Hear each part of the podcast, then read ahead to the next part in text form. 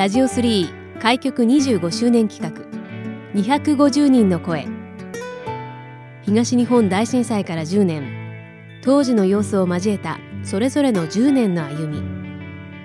防災への取り組みやこれからの10年。またそれぞれの地域の魅力について250人の方々の声をお届けします。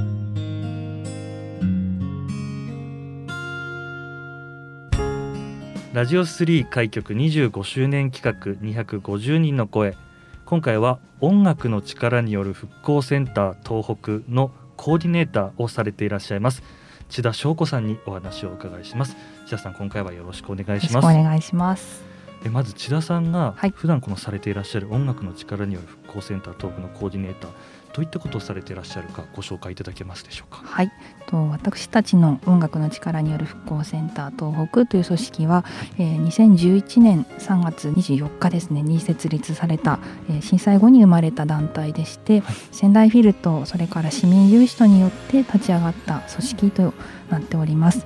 えー、その年の3月26日に1回目の復興コンサートと名付けられましたコンサートをあの開催しまして、そこからそしてあの復興コンサート現在で960回ほど数えるんですけれども、はいえー、避難所ですとか仮設住宅現在では災害公営住宅の集会所ですとか新しくあの生まれ変わったこう公民館に来てほしいなどというお声いただいて演奏家と一緒に出かけていっております。ありがとうございます、はい、まあ、そんな千田さんですけれども、まあ、今年で東日本大震災から10年を迎えましたけれども震災当時っていうのは千田さんはどのように過ごされていらっしゃったんでしょうか？はい。と当時はですね山形県米沢市にあります伝国の森という、はい、え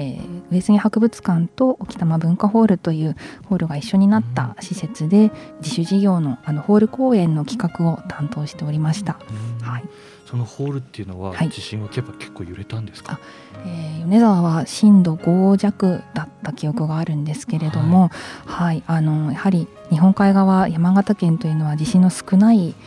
町ですので本当に周りの皆さんもあまりこうどうしたらいいかというのでもう5弱でも動けなくなってしまってあの仙台生まれの自分はやっぱり地震に慣れ慣れてと言ったらおかしいですけれどもはいだったのかなと感じたのを覚えています。なかなか交通も、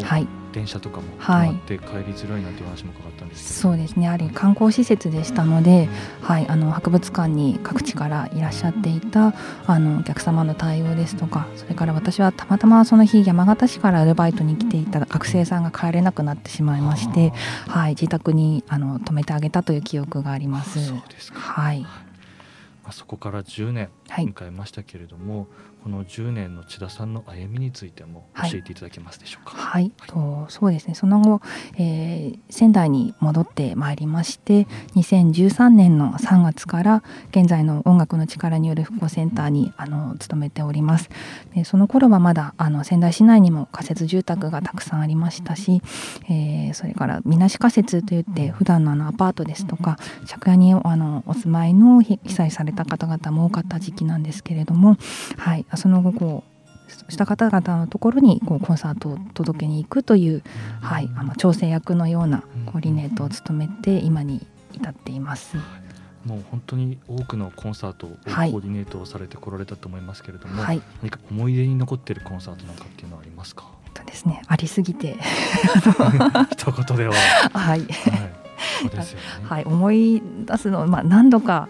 うん、あの言われたことがありましたのは、まあ、演奏を聞かれた後にですねあのポロッとおじいちゃんですかおばあちゃんですとか「あいい出でよかった」って言われることが何度かあったんですよね。はい、もう本当にどんなにあの大変な思いをされてその日その場にいらっしゃっていたのかというのはもう想像するしか想像もできないんですけれどもその音楽を目の前で聴いてくださって「ああ今日がよかった」っていうのふうに言っていただけたのが何度かあってとっても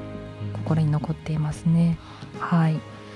また昨年からは新型コロナウイルス感染症拡大の影響で、はい、なかなか活動が難しいなんていうところもあるかなと思いますが、はい、そのあたりはいかがですか？そうですね。とやはりあのこの頃ここ数年はあの毎月一度山岳住宅の集会所にお伺いをして声楽家とピアノの方とご一緒に出向きましてみんなでこう歌声サロンということで一緒に歌って楽しんで最後は演奏の演奏をちょっとミニコンサートで聴かせていただくというようなあの、まあ、出前の歌声喫茶みたいなことも、はい、多かったんですけれども、まあ、それがやはり皆さん町内会ごとですけれどあの集まるということですとか歌うということがなかなかコロナの状況では難しいとなりましてもうすっかり1年休まれているところもありますしビニールカーテンをもう町内会さんで用意してくださって換気をしながらマスクをしながらでもやはり集まる場所を失いたくないということで去年のそうですね9月ぐらいから再開されたところもあります。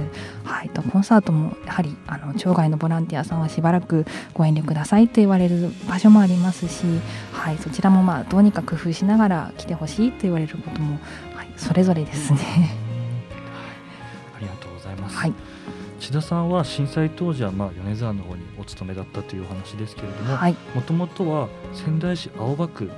生まれも育ちもということなんですけれども、はい、この青葉区の好きなところでしたり、はい、自慢できるなんていうところもあればぜひ教えていただけますはい、と自宅から徒歩10分ほどのところに、えー、大崎八幡神社がありまして、はい、と自分が子どもの頃は秋祭り9月14日の夜の岡倉をこうおっかなびっくり見に行くのがこう笛と太鼓の林が聞こえてきてというのが好きだったんですけれども、えー、この頃はやはりどんと祭があの毎年とてもたくさんの方がいらっしゃいますが、えー、震災後に生まれた姪っ子たちとよくあのお散歩に行ってですねお参りをするというのがあのやっぱり行くたびに鎮守の森が近くにあるのは嬉しいなというふうに思います。はい、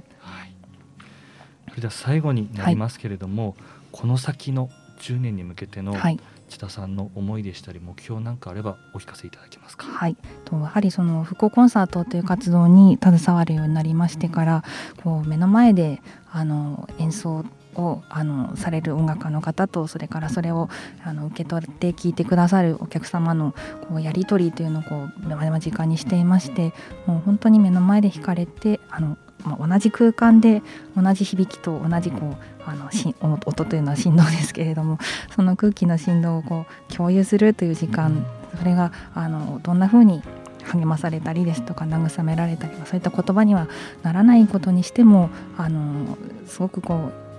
なんて言うんでしょうね。こういい時間だなということを改めて思うようになりましてあの今の携わっている活動が、まあ、細く長く続いていくもしくは、まあ、それだけじゃなくともえー、仙台たくさん音楽家の方もいらっしゃいますので身近な場でこうこうした生の楽器の演奏を楽しめる場がこう小さくともあちこちで生まれるような仙台になっていくといいなと思っています。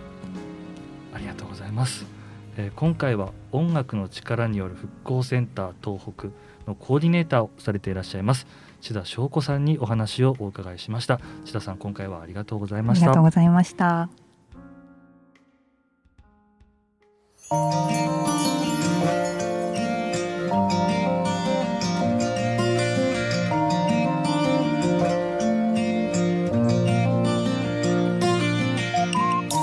ラジオ3開局25周年企画。